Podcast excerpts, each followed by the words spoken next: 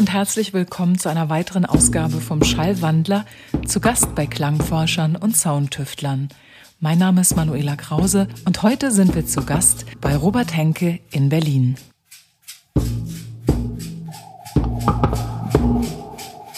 Das musikalische Schaffen von Robert Henke hat einen besonderen Fokus auf Rhythmus, Klangfarbe und Farbe und er gilt als wegweisender Entdecker von Surround Sound und Wellenfeldsynthese. Robert ist fasziniert von der Schönheit technischer Objekte und die Entwicklung eigener Instrumente und Algorithmen ist ein wesentlicher Bestandteil seines kreativen Prozesses. Bekannt wurde der gebürtige Münchner zunächst durch sein 1995 gegründetes Musikprojekt Monolake, eine der wichtigsten Ikonen der neuen elektronischen Clubmusikkultur, die nach dem Fall der Mauer in Berlin entstanden ist. Mit Monolake veröffentlichte er eine Reihe von klassischen Minimal Techno und experimentellen Ambient-Platten und tourte mehrmals durch die Welt, live bei Mutec, Sonar, Decibel, Unsound und zahlreichen anderen gefeierten Festivals. Robert Henke ist auch einer der Hauptschöpfer der Musiksoftware Ableton Live, Seit der Erfindung im Jahr 1999 wurde Ableton zum Standardwerkzeug für die elektronische Musikproduktion und hat vor allem die Aufführungspraxis der elektronischen Musik völlig neu definiert. Als Visionär bezeichnet sich Robert Henke aber nicht. Er schreibt und referiert über Klang und den kreativen Umgang mit Computern und hält Lehraufträge, zum Beispiel an der Universität der Künste Berlin und im Zentrum für Computerforschung in Musik und Akustik.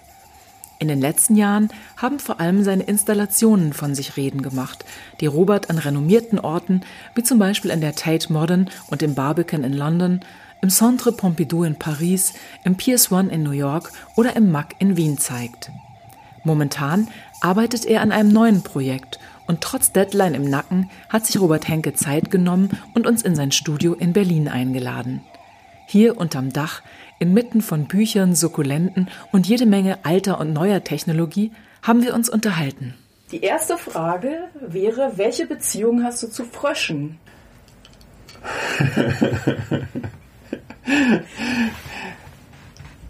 ich habe diese Frösche, die bei mir im Badezimmer zu, glaube ich, drei Dutzenden rumstehen, im Museum für Naturkunde hier in Berlin im ähm, Museumsladen gefunden. Mhm. Und ich fand die von der Farbe eigentlich sehr schön. Und wollte dann einen kaufen. Und dann habe ich gedacht, eigentlich wäre es doch schön, zwei zu kaufen. Und dann habe ich mir überlegt, die kosten ja nicht so wahnsinnig viel. Ich kaufe die alle. alle. Und das hast du dann gemacht. Das habe ich dann zur großen Überraschung der Verkäuferin einfach mhm. gemacht. Ich habe gesagt, wie viele haben Sie denn insgesamt? Und dann hat sie alle rausgekramt und dann habe ich gesagt, mhm. die kaufe ich alle. Und jetzt äh, stehen sie alle in deinem Bad. Ja, ich, ich, ich glaube, ich mag so Dinge, die, äh, die so ein bisschen spielerisch sind mhm. und dabei gleichzeitig auch eine Leichtigkeit haben. Und das trifft es eigentlich ganz gut. Äh, weil man beschränkt sich ja viel zu oft mit schönen Ideen, die man hat, wenn man denkt, ja, das kann man nicht machen oder so, oder das ist albern.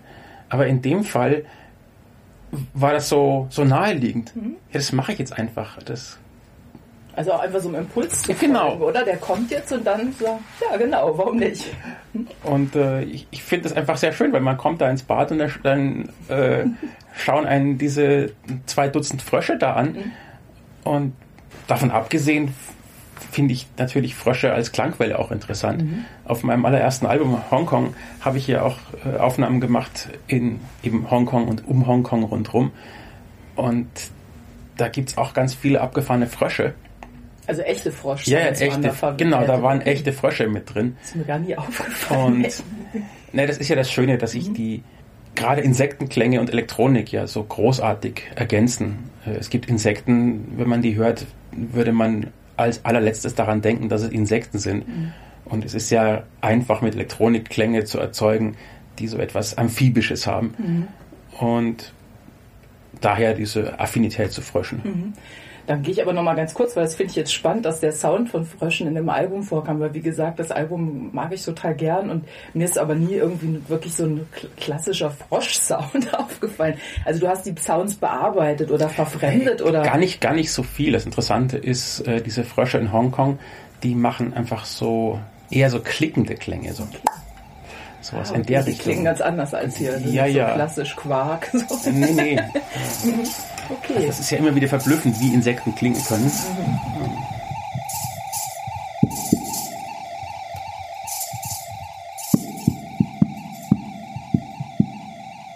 Ich komme aus einem klassischen äh, Münchner Ingenieursumfeld. Also Siemens äh, und solche Sachen. Kunst war überhaupt nicht vorgesehen. Und das hat mich aber nicht daran gehindert, relativ früh festzustellen, dass mich Kunst interessiert. Ich bin in Museen gegangen, wovon es in München ja eine wirklich äh, wunderschöne Auswahl gibt. Äh, und mich haben einfach tatsächlich abstrakte Dinge und 20. Jahrhundert immer mehr interessiert als alles andere. Und als jemand, der mit Technologie aufgewachsen ist, ist mir natürlich technologische Kunst auch aufgefallen. Zum Beispiel die, diese audiovisuellen elektronischen Skulpturen von äh, Peter Vogel, so mechanische Mobile von Tanguy, äh, solche Geschichten. Und damit hast du dich schon als Teenager dann beschäftigt? Und oder? das hat hat's mich verfolgt? einfach schon beeindruckt damals. Äh, Und natürlich stößt man dann irgendwann mal auf elektronische Musik, äh, also die Dinge, auf die man halt dann einfach stößt, so Jean-Michel Jarre und äh, dann später natürlich auch Depeche Mode, Yellow und äh, all das. Und plötzlich tut sich dann eine Welt auf, wo man denkt, ich kann mein, meine Liebe zu, zu Technologie und äh, Kunst auf eine interessante Art verbinden, äh, eben über elektronische Musik. Und von da war dann der, der nächste Schritt einfach äh, gegen den Willen der Eltern einen Synthesizer zu kaufen, äh, was eine große Aktion war, weil ich musste dafür sehr, sehr viele Zeitungen austragen und in einem schrecklichen Musikgeschäft in München jobben für einen Hungerlohn. Aber als Resultat hatte ich dann meinen ersten Synthesizer und konnte Dinge experimentieren. Und Was war das für ein Gerät und wie alt warst du da? ich war so 16, 17 und das war ein alter Roland-Synthesizer. Und ich habe dann in der Band gespielt und habe zu Hause mit zwei Kassettenrekordern merkwürdige Klangcollagen gemacht, weil ich musste natürlich kompensieren, dass ich keine formale musikalische Ausbildung habe. Das fand ich natürlich sehr, sehr schwierig, weil das habe ich als äh, Problem empfunden und nicht als Chance. Aber wie es halt so ist, man arrangiert sich eben mit dem, was man kann. Und wenn man sich nicht darauf verlassen kann, dass man tolle, äh, komplexe, harmonisch-melodische Gestalt äh, auf einer Klaviatur spielen kann, dann verlagert sich natürlich die Kreativität auf die Erforschung dessen, was mit Klang auszudrücken ist. Und das hat im Prinzip einfach mein, meine Liebe zu Klängen bestimmt. Und dann habe ich natürlich auch relativ schnell Gleichgesinnte gefunden, die ein bisschen weiter waren wie ich und die diesen von mir empfundenen Makel eher quasi als äh, Chance begriffen haben und mir auch die Augen geöffnet haben diesbezüglich. Waren das die Leute in deiner Band, von wo du gerade Äh, gesagt hast? denen nein, das, das waren hast? Eigentlich hauptsächlich auch ältere äh, Leute aus der Schule oder dann später beim Zivildienst. Einfach Menschen, die schon eine etwas größere Vision hatten, was denn eigentlich Kunst sein kann und was das Wesen von künstlerischem Schaffen sein kann. Und dann bin ich nach dem Zivildienst nach Berlin gezogen und das hat dann sowieso alles umgekrempelt, weil plötzlich war ich Teil dieser, dieser elektronischen Clubkulturszene, zuerst als äh, quasi Beobachter, äh, passiver Teilnehmer und dann ganz schnell natürlich auch als jemand, der Dinge beigetragen hat. Wann bist du nach Berlin gekommen? Ah, ganz früh 1990, also Okay. Frühling 1990. Und das, der, der zweite wesentliche Aspekt von Berlin war mein äh, Kommunikationswissenschafts- und Informatikstudium, was mich mit dem elektronischen Studio der TU vertraut gemacht hat.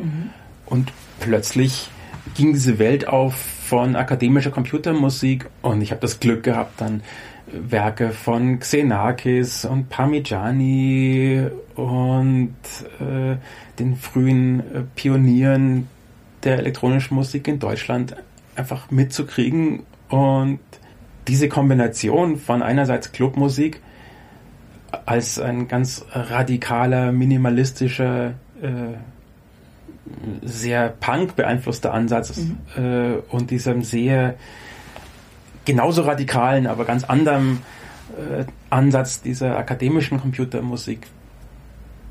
Diese beiden Pole, die haben einfach sehr klar definiert, was ich selber dann machen wollte. Mhm.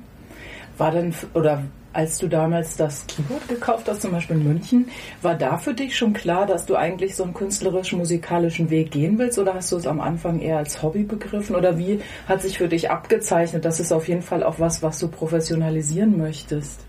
Ich war sehr, sehr unsicher, was äh, meine künstlerische Befähigung angeht. Ehrlich gesagt bin ich immer noch sehr unsicher, was das angeht. Ich glaube, das werde ich auch nicht mehr los, weil jetzt ist es langsam zu spät.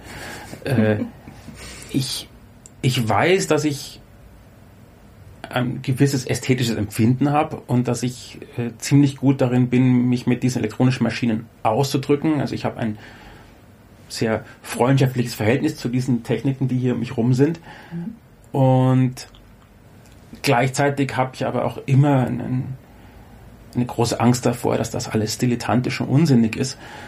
Und äh, also einen sehr großen Kritiker in dir, der, der das anzweifelt, oder wie hast du es gemeint?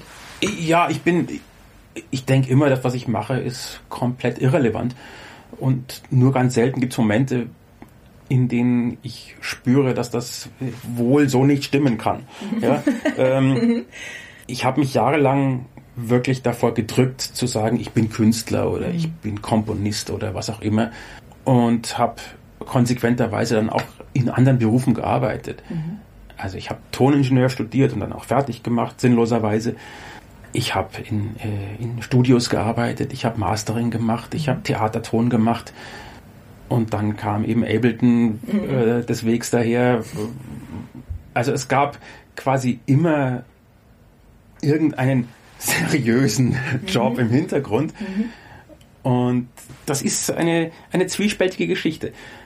Der, der Vorteil davon ist ganz offensichtlich, nämlich ich musste nie mein, mein künstlerisches Schaffen unter dem Gesichtspunkt einer Markttauglichkeit betrachten. Also ich meine, natürlich freut man sich, wenn man Dinge macht, die anderen Leuten gefallen und natürlich macht man sich Sorgen, wenn man eine Platte rausbringt und sie kauft niemand. Aber es ist natürlich eine andere Situation, wenn man die Miete zahlen muss am Ende des Monats und schon beim, beim Schöpfen von einem Werk drüber nachdenkt, ob das jetzt massentauglich genug ist, mhm. damit das erreicht werden kann. Also es bremst dich ja eigentlich auch in deiner eigenen künstlerischen Kreativität, wenn du anfängst, Sounds zu machen, so die gefallen könnten, oder? Das kriegst du was Gefälliges. Ja, natürlich. Dann, also so das, ein, so, eine, ich, so ein Kalkül fast. Ich glaube, es ist der Selbstfindung und auch der nötigen Radikalität abträglich. Mhm. Also ich bin ja eh so ein konsenssuchender Mensch, viel zu sehr eigentlich. Das heißt, wenn ich jetzt auch noch äh, mich hundertprozentig darauf verlassen müsste, dass das alles, was ich mache, sich auch verkauft, dann würde das meine Zweifel noch verstärken. Mhm. Erst in den letzten, ja, vielleicht sagen wir zehn Jahren habe ich äh, für mich selber die, diese Akzeptanz gewonnen, dass ich sage, okay, ich, ich bin jetzt halt Künstler mhm. und es ist offensichtlich mein Leben. Mhm.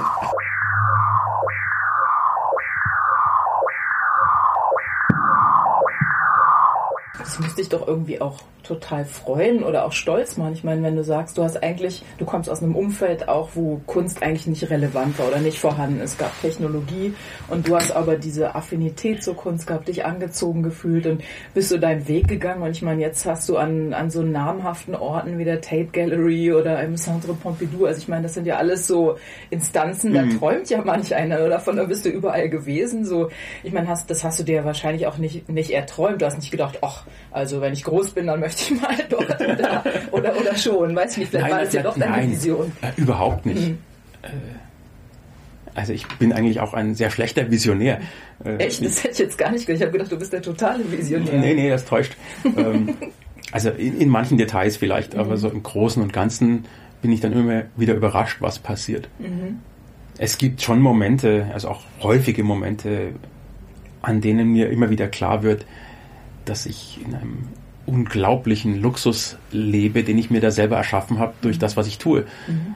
ich meine, allein die Tatsache, dass wir jetzt hier in einem Raum sind, äh, umgeben von lauter Maschinen, die ich als Teenager äh, angebetet habe mhm. und mir nie leisten konnte. Mhm. Der Prophet ähm, 12. Naja, der ist relativ neu und über den könnte man auch diskutieren, aber es gibt hier so ein paar andere Schätzchen, mhm. wo ich mir, sagen wir mit 20, das nicht für möglich gehalten hätte, dass ich jemals in der Lage wäre, einfach zu sagen, mein Werkzeug benutze ich halt. Ja, was zum Beispiel? Ach, da gibt es zum Beispiel hier diesen, diesen großen Klotz da unten, dieses, dieses große Metallreck. Das, das ist ein Synklavier, genau das war einfach mal so das State-of-the-Art Sampling-Synthesesystem. Äh, mhm. Und das steht jetzt einfach hier und ist meins. Ja, mhm. ist so. Und du kannst es bedienen. Und ich kann es bedienen und weiß es genau.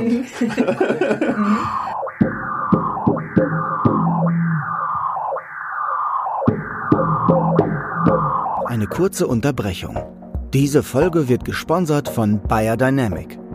Hörer des Podcasts erhalten im Onlineshop von biodynamic.de bei Bestellungen von über 100 Euro kostenlos die Beatbird In-Ears im Wert von 35 Euro dazu. Beim Checkout müsst ihr nur das Stichwort Schallwandler, alles groß, eingeben. Infos zum Kopfhörer findet ihr auf www.biodynamic.de slash beat-bird mit Y. Das Problem mit elektronischer Kunst ist, also gerade mit elektronischer Musik, man kann so einen Gerätefetischismus entwickeln. Mhm. Äh, das ist witzig, dass du das ansprichst, weil das hatte ich nämlich als einen Punkt hier auf meiner Liste, zwar weiter unten, aber da war nämlich genau die Frage, warte mal, wo war das? Bei Computer, glaube ich.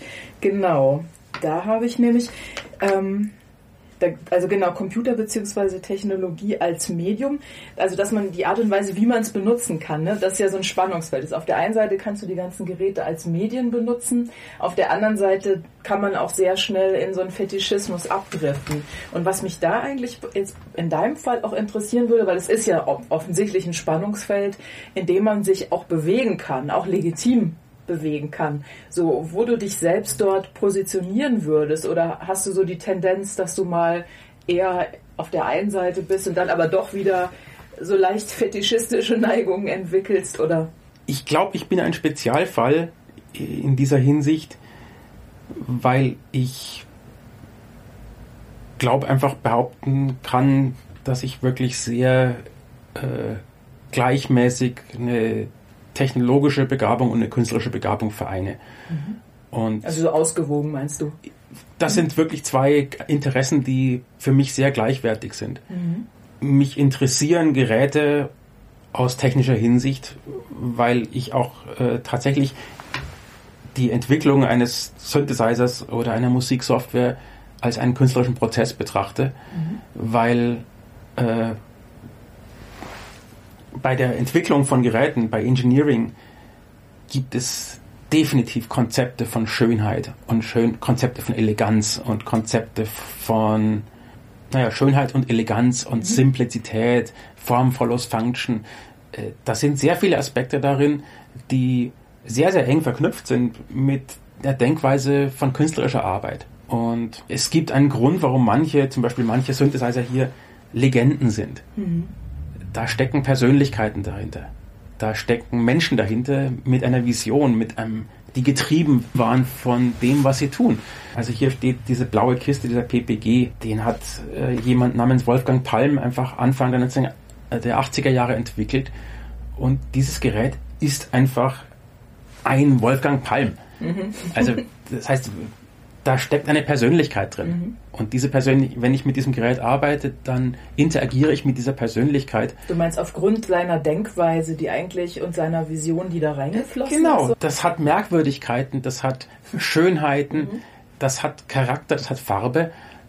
Das ist genau das gleiche wie mit einem Gemälde oder einer Skulptur. Nur, dass diese Skulptur eben funktional ist. Und die Schwierigkeit bei meiner künstlerischen Arbeit besteht darin, dass ich mich zwingen muss, äh, ab und zu einfach auch loszulassen von dieser Technologiebegeisterung, weil für das Resultat die Technologie äh, letztendlich Mittel zum Zweck ist. Es geht ja nicht darum in meiner künstlerischen Arbeit, dass ich jetzt einen Showcase für den PPG abliefere, ähm, sondern es geht darum, eine künstlerische Aussage zu treffen, mhm. äh, die sich transzendiert von dem Medium. Also es mag sein, dass es für mich wichtig ist, dass ein bestimmtes Stück Musik mit einem bestimmten Gerät aus diesem Raum entstanden ist. Ich habe aber die Forderung, dass das, was zum Schluss dabei entsteht, auch für jemanden von Interesse ist, dem es vollkommen gleichgültig ist, welches Gerät das ist. Mhm. Äh, also eher, weil es ihn zum Beispiel vom Sound anspricht. Genau. Mhm. Wenn jemand ein tolles Foto sieht, sagt er ja auch nicht, ah, das ist Leica, das ist ja ganz eine wunderbare Kamera. also die gibt es bestimmt auch, die Ja, ja, aber, nicht. Mhm. aber das sollte nicht das Kriterium sein.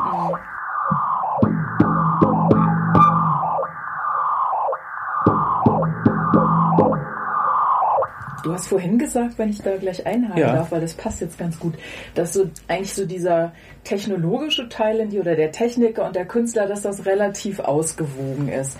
Und da habe ich eigentlich auch, das ist auch was, wo ich vorher schon drüber nachgedacht habe, weil ich das auch so eine spannende Mischung finde bei dir. Und irgendwie ist mir so die Frage aufgekommen, ob das nicht manchmal auch so ein Widerspruch sein kann, ne? weil auf der einen Seite so, so der Techniker, das würde ich jetzt erstmal so mit Wissen, so Know-how, Knowledge assoziieren und, und Künstler ist eher so das Gegenteil, ne? dieses Nichtwissen, Neugier und Intuition und die Frage, die ich mir dann so gestellt habe, ist, wenn diese beiden Pole, die ja offensichtlich auch in dir vorhanden sind, also was das in dir vereint, damit es eben nicht zum Widerspruch wird oder führt es auch manchmal in dir zum Widerspruch? Also der Widerspruch ist grundsätzlich, glaube ich, viel kleiner, als die meisten Leute annehmen. Mhm. Einfach weil, wie ich ja schon ausgeführt habe, dieses ganze Engineering ein extrem künstlerischer Prozess ist. Mhm. Und weil umgekehrt jegliche künstlerische Arbeit immer zu einem ganz, ganz großen Prozentsatz Handwerk ist und äh, mit äh, Wissen zu tun hat, auch mit Logik mhm. und mit einer gewissen Stringenz Insofern sind diese beiden Pole gar nicht so weit weg. Mhm. Was es auch tatsächlich wieder schwieriger macht, weil wenn die Pole weiter auseinander wären, dann könnte man sie einfacher separieren. Mhm. Dann können Sie sagen, so ab hier ist genau, der technologische Teil zu Ende, jetzt kann der Techniker nach Hause Mittwoch, Mittwoch um 15.30 Uhr ist die Technologie abgeschlossen. Genau. genau. Mhm. Das funktioniert aber nicht und das funktioniert auch Gott sei Dank nicht, weil ein wesentlicher Aspekt dessen, was mich an technologischer Kunst interessiert, ist tatsächlich die Wechselwirkung mit dem Medium. Also das Medium ist ja immer relevant, vollkommen egal welches. Wenn ich mit einem Bleistift auf ein Blatt Papier zeichne, dann ist das Resultat eine Folge dessen, was dieser Bleistift und dieses Papier leisten kann. Und wenn ich beschließe, dass mir das nicht reicht, dann muss ich ein anderes Malmittel finden. Oder ich muss eine andere Schraffurtechnik entwickeln. Mhm. Aber ich bin auf jeden Fall in Diskussion mit dem Medium. Das lässt sich nicht vermeiden. Und bei elektronischer Kunst ist es eben so, dass das Medium ein, ein großer Teil dieser, dieser künstlerischen Diskussion ausmacht. Mhm.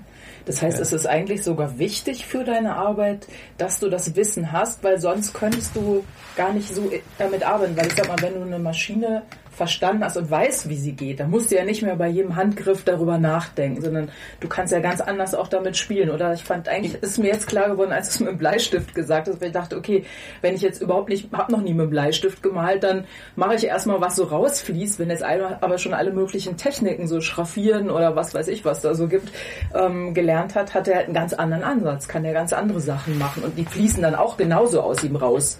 Na, der, der Punkt bei künstlerischer Tätigkeit ist, Intuition. Anders als beim, beim Engineering ist es ja so, dass es nicht von vornherein ein klar zu definierendes Endziel gibt.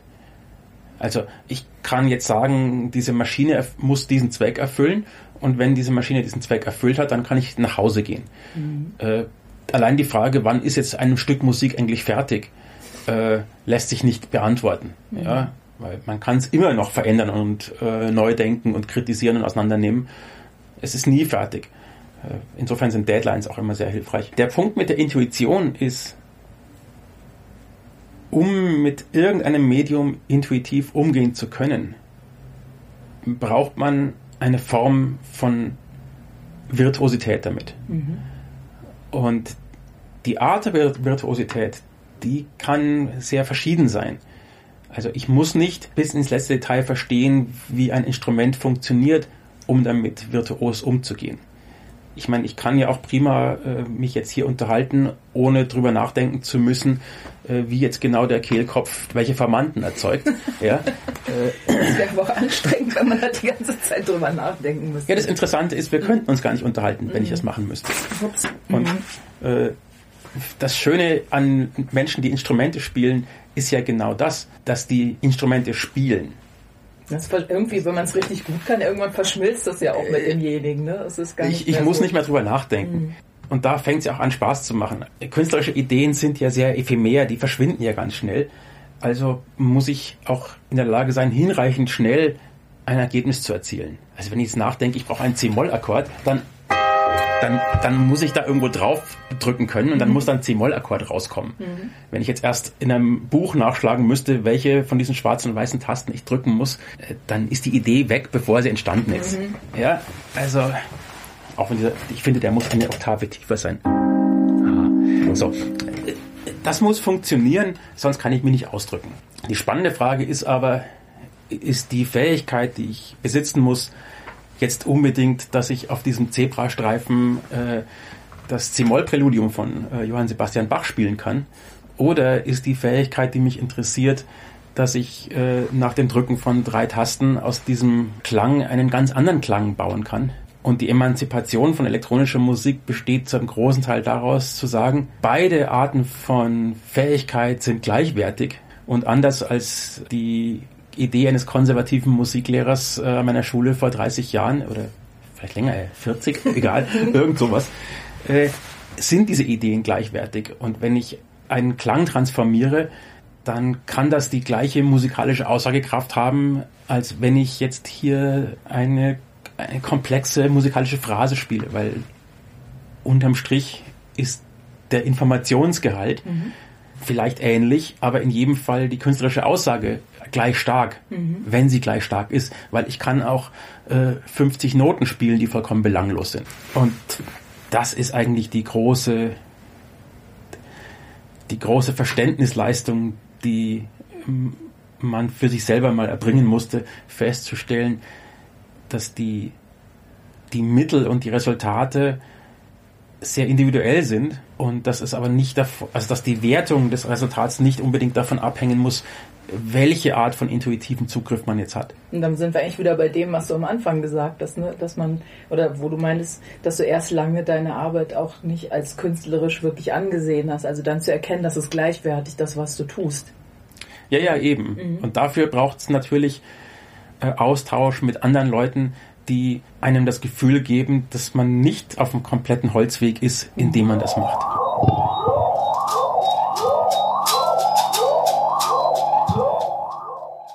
Wie war das hier in Berlin, als du angekommen bist? Hast du da relativ schnell so eine Szene um dich herum gefunden, die dich auch auf diesem Weg auch unterstützt hat? Waren da andere Leute sehr entscheidend, die den Weg sozusagen, die dir geholfen haben, deinen Weg zu finden? Ach, da gibt es natürlich eine Person, die da alle anderen Personen dramatisch überragt. Ich hatte in München einen Bekannten, der in einem Laden für elektronische Musikinstrumente gearbeitet hat. Und dieser Bekannte wiederum hatte einen Mitbewohner, den ich überhaupt nicht ausstehen konnte. Und der sich natürlich auch für elektronische Musik interessiert hat. Und ich war quasi der sehr verunsicherte, dunkel gekleidete Punk. Und dieser Mensch war der sehr selbstsichere, äh, mit Kaschmirschal und sehr elegant gekleidete Okay. äh, Mensch äh, aus einer anderen Schicht. Also Und- ein schöner Kontrast. Genau, und war natürlich klar, dass wir uns beide nicht mochten. Und blöderweise mussten wir aber unabhängig voneinander feststellen, dass wir uns in Berlin in der gleichen Informatikvorlesung wiedergefunden haben. Und daraus hat sich die, würde ich glaube ich schon sagen, die wichtigste Freundschaft meines Lebens entwickelt. Äh, Das ist Gerhard Beles, der Ableton-Gründer und äh, langjährige Monolake-Mitstreiter Okay. und da haben sich einfach zwei gefunden, die, die das richtige Maß an gleichen Interessen und unterschiedlichen Triebfedern vereinigen konnten auf eine Art und Weise, die sehr äh, befruchtend gewesen ist und immer noch ist. Aber wie habt ihr dann diese anfängliche Diskrepanz überwunden? Also dieses, weil man sich erst das- überhaupt das- nicht ausstehen kann. Das Geheimnis, ja so- ne, das, das Geheimnis war ja einfach wirklich, dass wir quasi beide in diese neue Stadt geworfen worden sind. Hm, okay. Gerhard kam frisch nach Berlin zum Studieren, ich kam frisch nach Berlin zum Studieren. Wir hatten beide keine Ahnung von Berlin. Und, ähm, Und seid euch dann zufällig im und dann haben wir uns in dieser Vorlesung gesehen und haben uns gedacht, oh Gott, ausgerechnet. ausgerechnet der, genau. Und äh, ich meine, was machst du dann? Dann rennst du halt nach der Vorlesung aufeinander zu und sagst, was, was machst denn du hier? Ja? Und dann findet man gemeinsam einen Kaffeeautomaten und hat die erste Prüfung bereits überstanden. Ja? Und wenn so eine, eine, eine, eine starke Emotion da ist bei Leuten, die sich eigentlich für das Gleiche interessieren, da hast du eine unglaubliche Energie. Und wenn du es schaffst, diese Energie in die richtigen Bahnen zu lenken, dann kommen da halt tolle Sachen raus. Äh, Seid ihr auf jeden Fall ein gutes Beispiel. Habt Ja. ihr dann zuerst Musik gemacht gemeinsam? Also gab es erst Monolake oder habt ihr vorher angefangen, Ableton zu entwerfen? Nein, ist auch so nein, äh, ist, Ableton ist viel später rausgekommen. Mhm. Also die, das Musikmachen, das hat sich quasi zwangsläufig ergeben, weil Mhm. wir waren in den gleichen Vorlesungen an der Uni und wir waren in den gleichen äh, Vorlesungen im elektronischen Studio und Mhm. haben quasi Etüden zusammen gemacht und es hat sich einfach ergeben.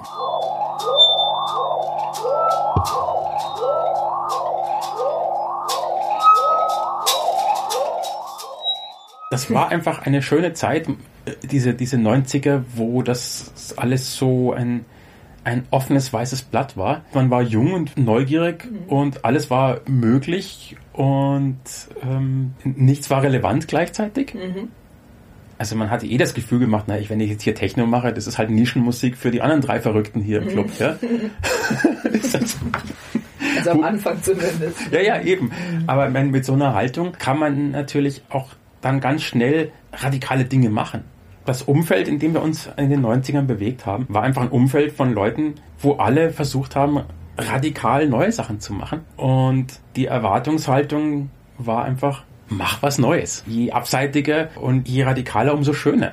Und erst später kam dann natürlich dieses Gefühl von, man müsste jetzt Sachen raffinieren und man müsste Sachen reproduzierbar machen. Äh, und Erwartungshaltungen, das hat sich alles erst ein bisschen später entwickelt. Ich meine, klar, Erwartungshaltungen gibt's immer.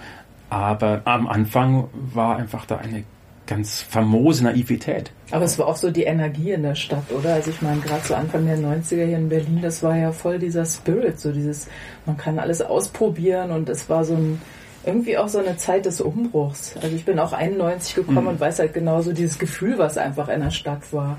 Das, irgendwie ist es, ging das ja auch so zusammen, oder?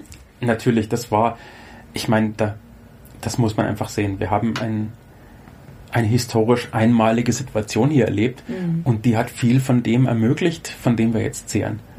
Genau. Also das ist einfach ein großer historischer Glücksfall gewesen und wir hatten nun mal einfach das wirklich äh, ganz außergewöhnliche Glück, zur richtigen Zeit am richtigen Ort zu sein. Auf jeden Fall. Also Mhm. quasi unser persönliches Woodstock. Ja? Genau.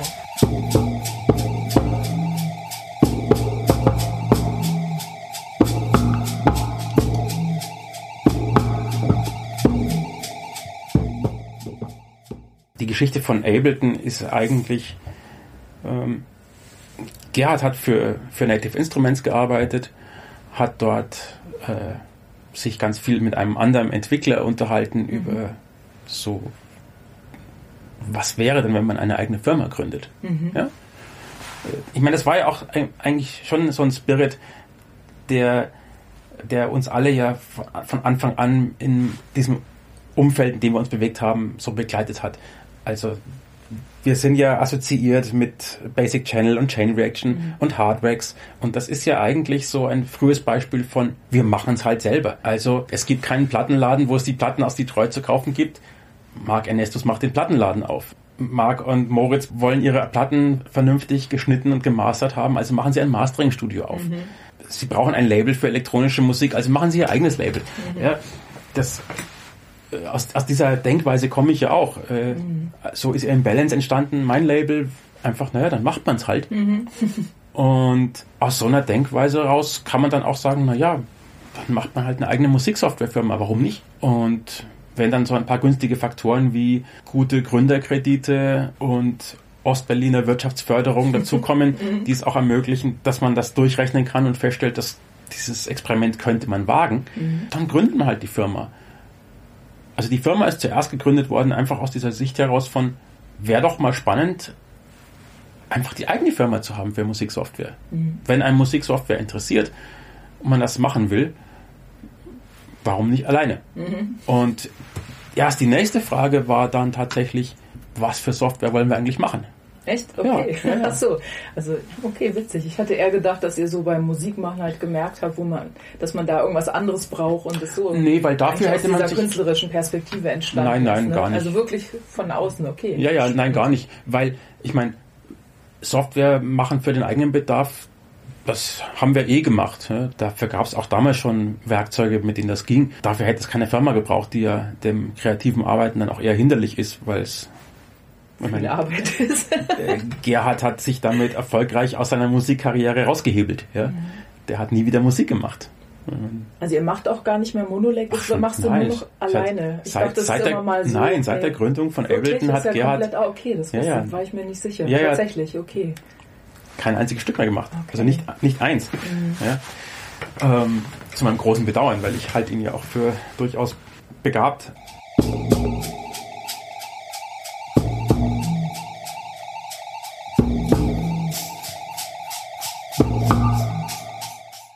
Die Entscheidung, dass dann da eine, eine Software rauskommt wie Live, mhm.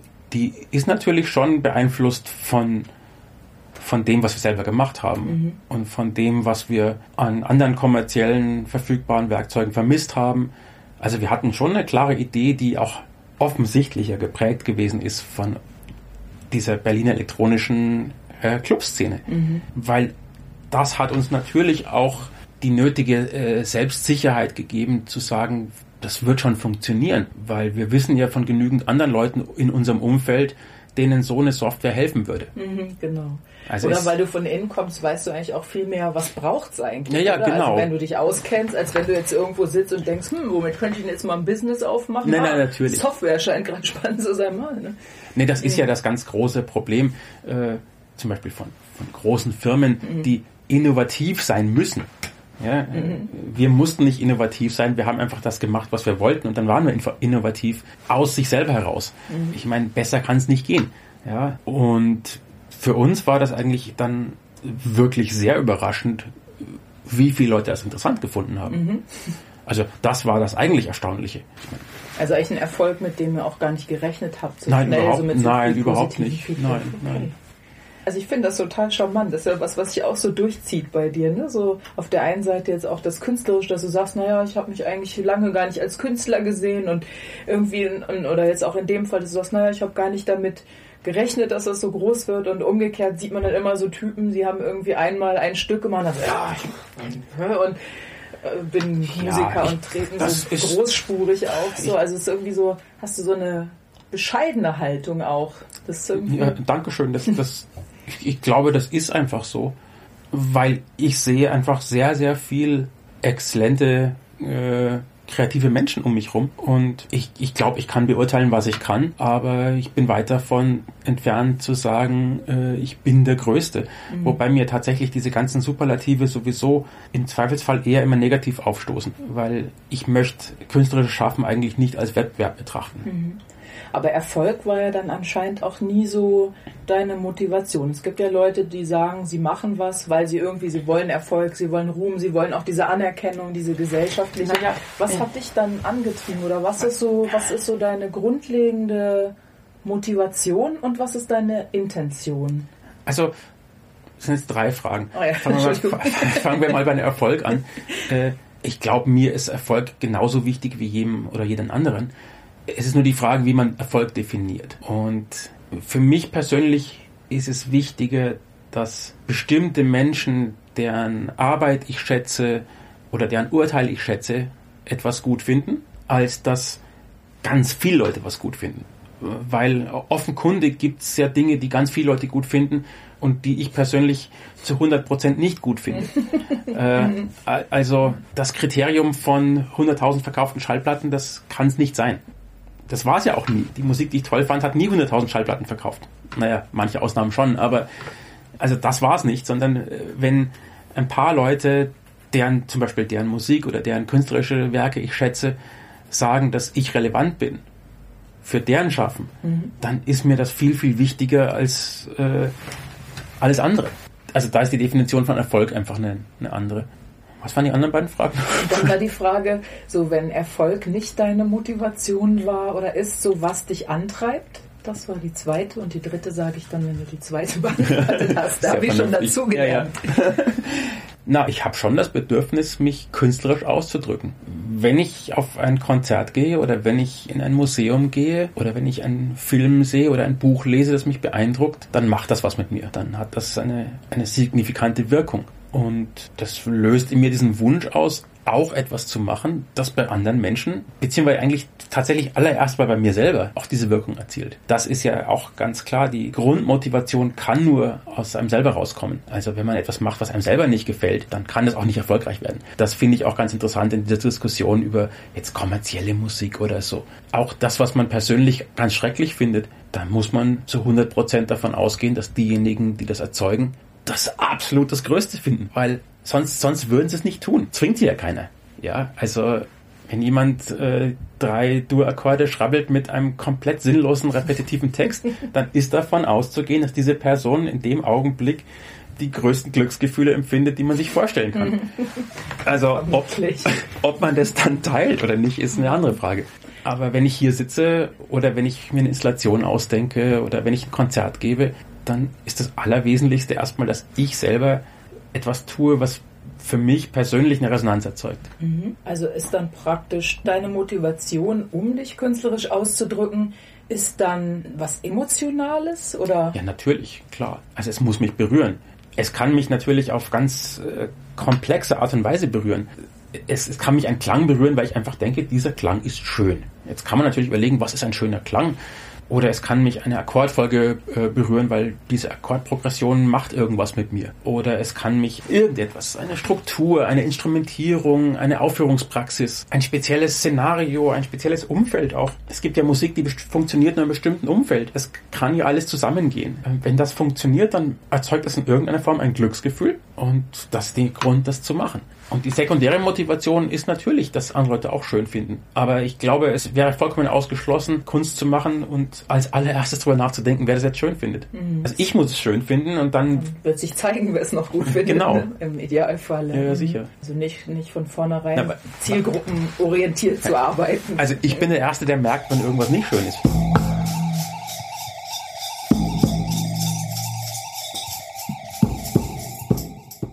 Bist du sehr kritisch so bei deiner Arbeit? Also ist es oft so, dass du was anfängst und dann sagst, also nee, so geht das gar nicht? Ja, ja, sicher. Mhm ich glaube, die wesentlichste Eigenschaft, die man als Künstler mitbringen muss, ist Disziplin. Zu sagen, das mache ich jetzt fertig. Und ich, was hilft dir dabei? Brauchst du so eine gewisse Struktur auch? Deadlines sind einfach wirklich hilfreich oder auch äußere Zwänge. Also du meinst, damit man überhaupt was abschließt, weil man sonst ja immer weiterfallen würde, oder? Genau, weil zum Beispiel eine Deadline zu einer gewissen Ökonomie der Mittel zwingt. Das heißt, du machst bis zu dem Zeitpunkt das, was geht. Jein, äh, das ist ja ein bisschen komplizierter. Also ein, ein schönes Beispiel ist ja jetzt dieses Großprojekt, an dem ich jetzt mit mhm. äh, Marco Nikodicevic seit eineinhalb Jahren fast am Machen bin. Das kann nur funktionieren, wenn man einfach langfristig plant und wenn man da in Blöcken arbeitet und Zwischenetappen sich definiert und sagt, bis dahin muss das fertig sein, bis dahin mhm. muss das fertig sein. Also wirklich sich so Ziele setzen genau, und dann da auch hinarbeiten. Weil sonst hat man ja keine Chance. Mhm. Und innerhalb dieser, dieser Zwischenetappen ist man dann halt mal erfolgreicher, mal weniger erfolgreich. Aber diese Zwischenetappen sind nötig, weil sonst wird man nicht fertig. Sonst verliert man sich wahrscheinlich auch yes. in den Möglichkeiten. Ne? ich meine, es bringt nichts, bis zur letzten Sekunde an einem Sound zu fallen, wenn die Gesamtkomposition nicht fertig ist. Mm, das stimmt.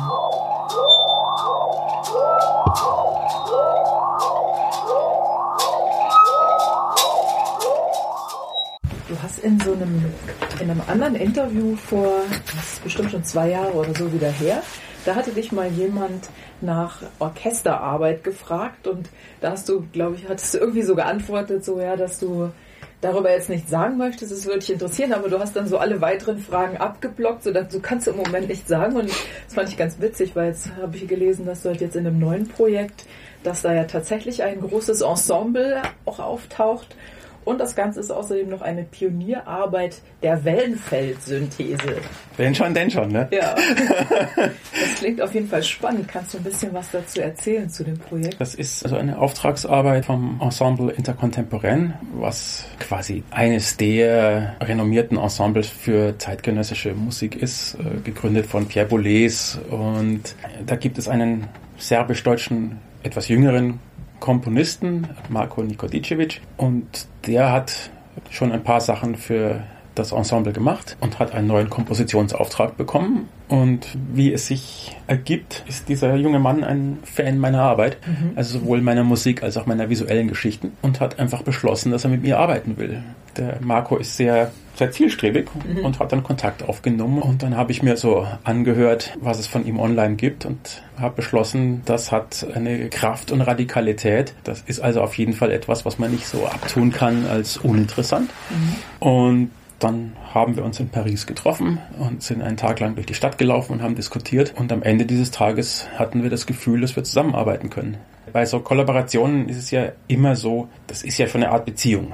50 Prozent des Erfolgs steht und fällt mit der Frage, ob man miteinander klarkommt. Wenn ich mit jemandem mich nicht darüber einigen kann, ob wir jetzt einen Kaffee trinken oder nicht, oder ob wir geradeaus oder nach links gehen, dann brauche ich nicht anfangen, im Studio zu sitzen.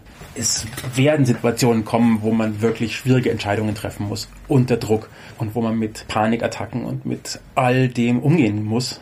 Und wenn man dann nicht sich ganz grundsätzlich auf den anderen verlassen kann, dann um Gottes Willen. Das konnte aber nach einem Tag geklärt werden im mhm. Sinne von, okay, wir, wir finden die gleichen Sachen gut, wir finden die gleichen Sachen nicht gut, wir kommen klar. Und wir sind ganz guten Mutes.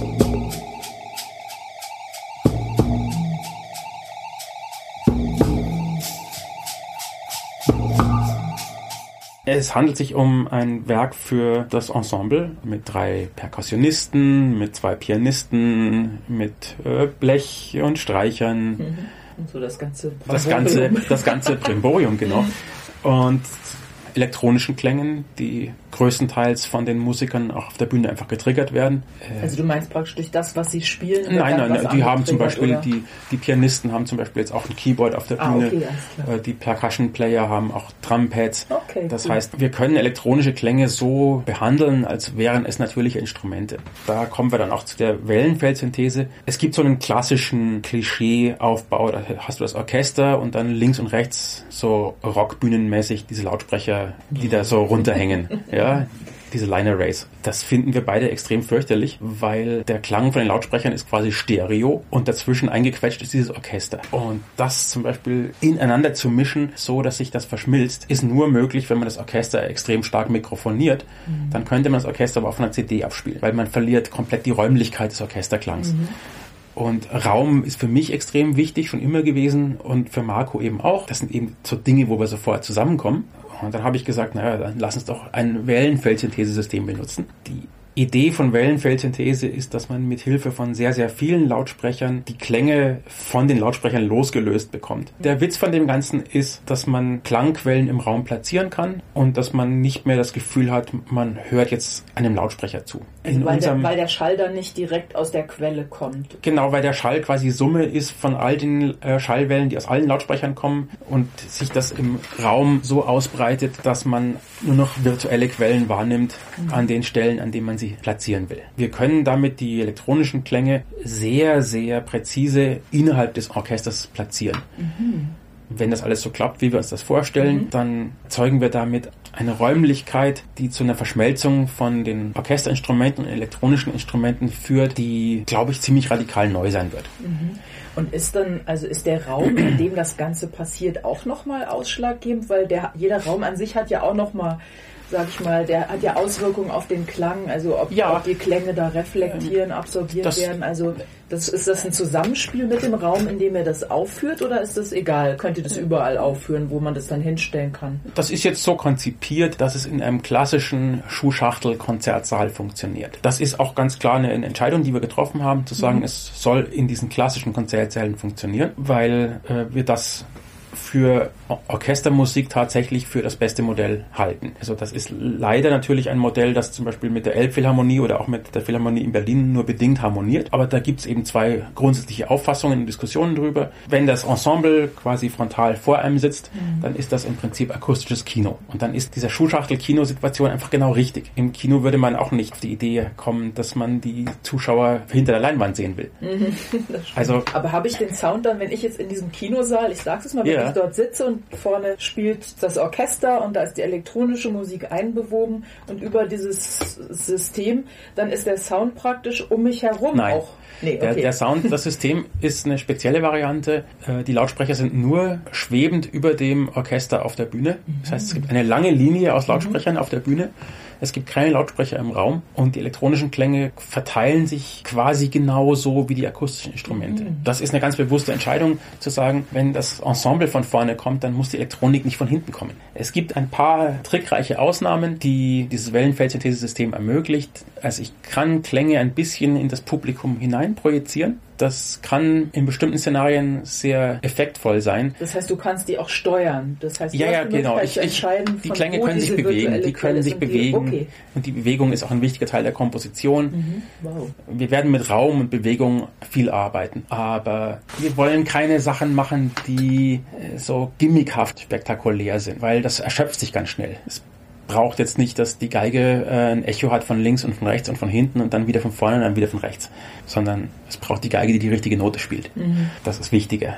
Also wir machen einen sehr großen technischen Aufwand, um etwas zu erzielen, das zum Schluss im Idealfall eine sehr selbstverständliche Leichtigkeit hat, wo man sich nicht damit beschäftigt, wie abgefahren das jetzt technisch ist, mhm. sondern das ganz schnell vergisst, genau wie ich ja im Kino auch erwarte, dass ich so schnell wie möglich vergesse, dass ich im Kino bin. Ich möchte in die, in die Handlung des Films. Ich möchte nicht die ganze Zeit denken, dieser Schnitt war aber jetzt abgefahren. Ich möchte dem Film folgen. Oder wenn ich ein Buch lese, dann will ich irgendwann mal nicht mehr darüber nachdenken, dass der Autor so einen tollen Stil hat, sondern ich will lesen. Die, die Geschichte reinsaugt. Ne? Dass das natürlich in irgendeiner Form korreliert mit der technischen Raffinesse des Autors, Filmemachers, mhm. Komponisten, das ist logisch. Mhm. Aber wenn es halt gut ist, dann sollte man es vergessen. Wenn etwas nur funktioniert so als Technologiedemonstration, dann ist es albern.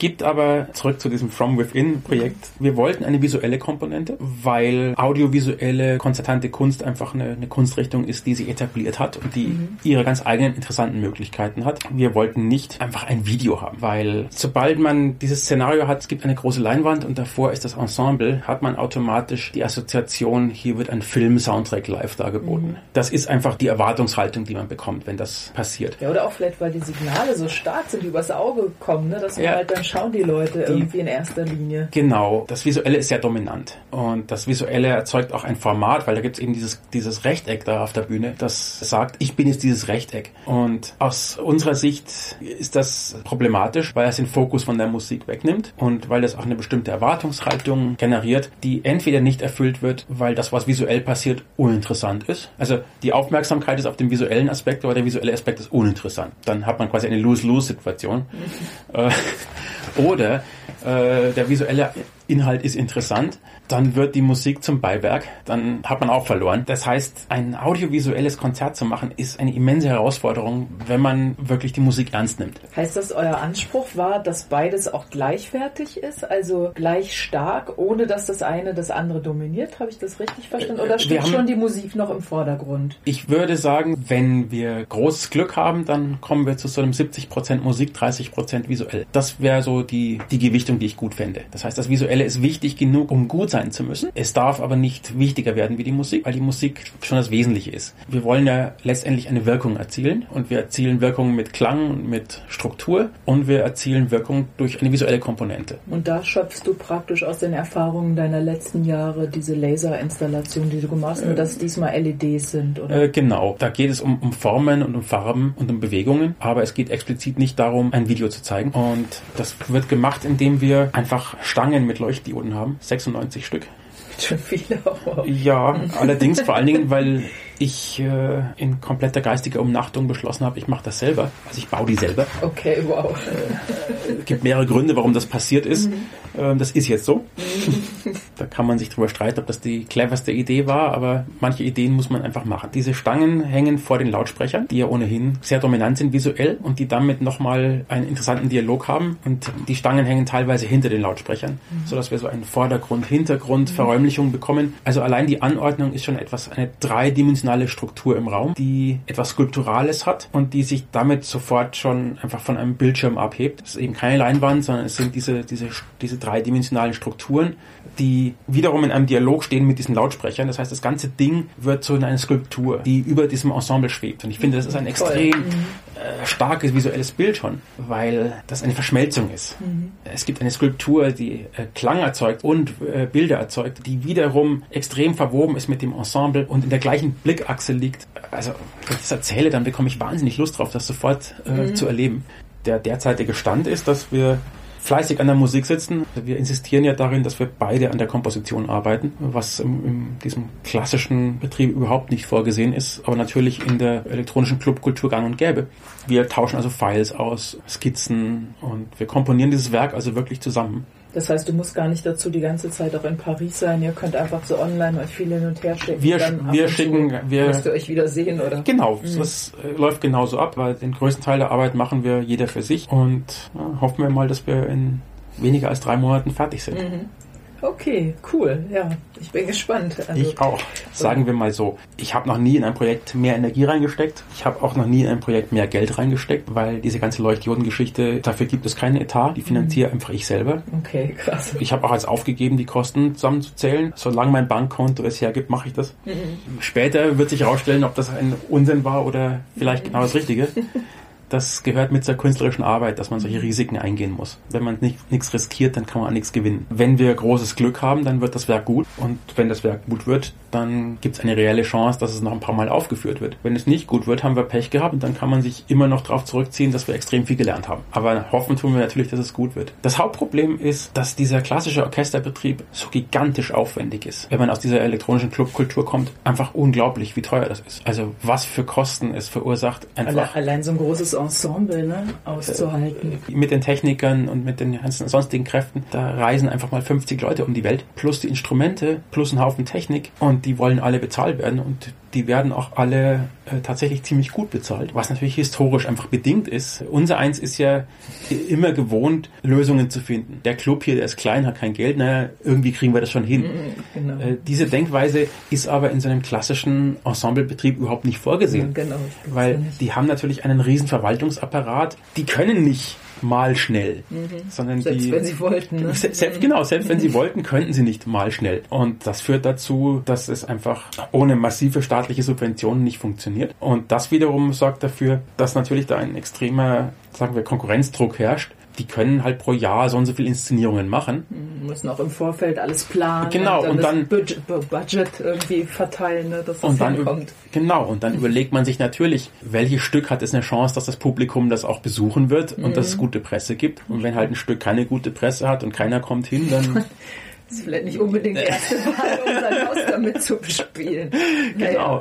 Also insofern muss ich sagen, das drückt schon ganz gewaltig. Mhm. Bist du nervös? Hast du so Lampenfieber vorher oder hast du eh so viel zu tun, dass du naja, da nicht so wirklich doch, Zeit doch, hast, drüber nachzudenken? Das wechselt. Gott sei Dank sind Marco und ich da azyklisch. Das heißt, wenn Marco äh, die Panik bekommt, bin ich ganz entspannt. Sage, das schaffen wir schon, kein mhm. Problem. Jetzt machen wir mal das und dann machen wir das.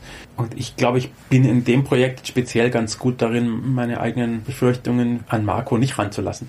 Das ist also gut, wenn man die, das kann. Der, der Status jetzt heute, drei Monate und zwei Tage vor der Aufführung, ist, es wird sehr, sehr knapp und es gibt ganz viele offene Fragen, zu denen ich noch keine Antwort habe. Aber wir haben ganz großartiges Material. Ich sage immer, es ist mittlerweile ausgeschlossen, dass es ein komplettes Desaster wird. Das kann ich garantieren. Okay, das ist doch schon äh, gut. Es kann sein, dass es nicht fertig wird, mhm. dass wir ein Fragment abliefern. Grässlicher Gedanke. Es kann alles Mögliche noch schiefgehen, aber es ist schon jetzt nicht mehr möglich, es als Kinderkram abzutun. Mhm. Dafür sind schon zu viele gute Ideen in das Projekt reingeflossen. Und jetzt gilt halt einfach die Ruhe zu bewahren und konsequent und effizient an den richtigen Themen zu arbeiten. Naja, und wenn wir großes Glück haben, dann sitzen wir am 8. Juni gegen Mitternacht mit einem guten Glas Wein mhm. und grinsen debil. Mhm. Ja? genau. Ja. Weil plötzlich eineinhalb Jahre Arbeit zu irgendwas geführt haben, mhm. wo man sich denkt, das ist jetzt relevant. Mhm. Das wäre natürlich schön. Ja, dann das ist die Hoffnung, die wir so ein bisschen haben. Drücke ich dir die Daumen oder drücke euch die Daumen und wünsche euch ganz viel Erfolg und ja. bin auch gespannt und ja, freue mich, dass du dir trotz des aufregenden Projektes, was so kurz bevorsteht, die Zeit genommen hast, um mit mir ein bisschen zu plaudern. Es ist ja ganz erstaunlich, welche Dinge wichtig werden, wenn man keine Zeit hat. ja, das kenne ich ja, genau. Kann sich immer gut ablenken. ja, okay. Also also plötzlich müssen die Farben der Kabel im Studio anders werden oder die okay, oder man muss unbedingt noch ein Software-Update installieren. Mhm. Oder vielleicht einen neuen Teppich. Oder einen neuen Teppich verlegen, genau. okay. Danke, Robert. Ja, bitteschön.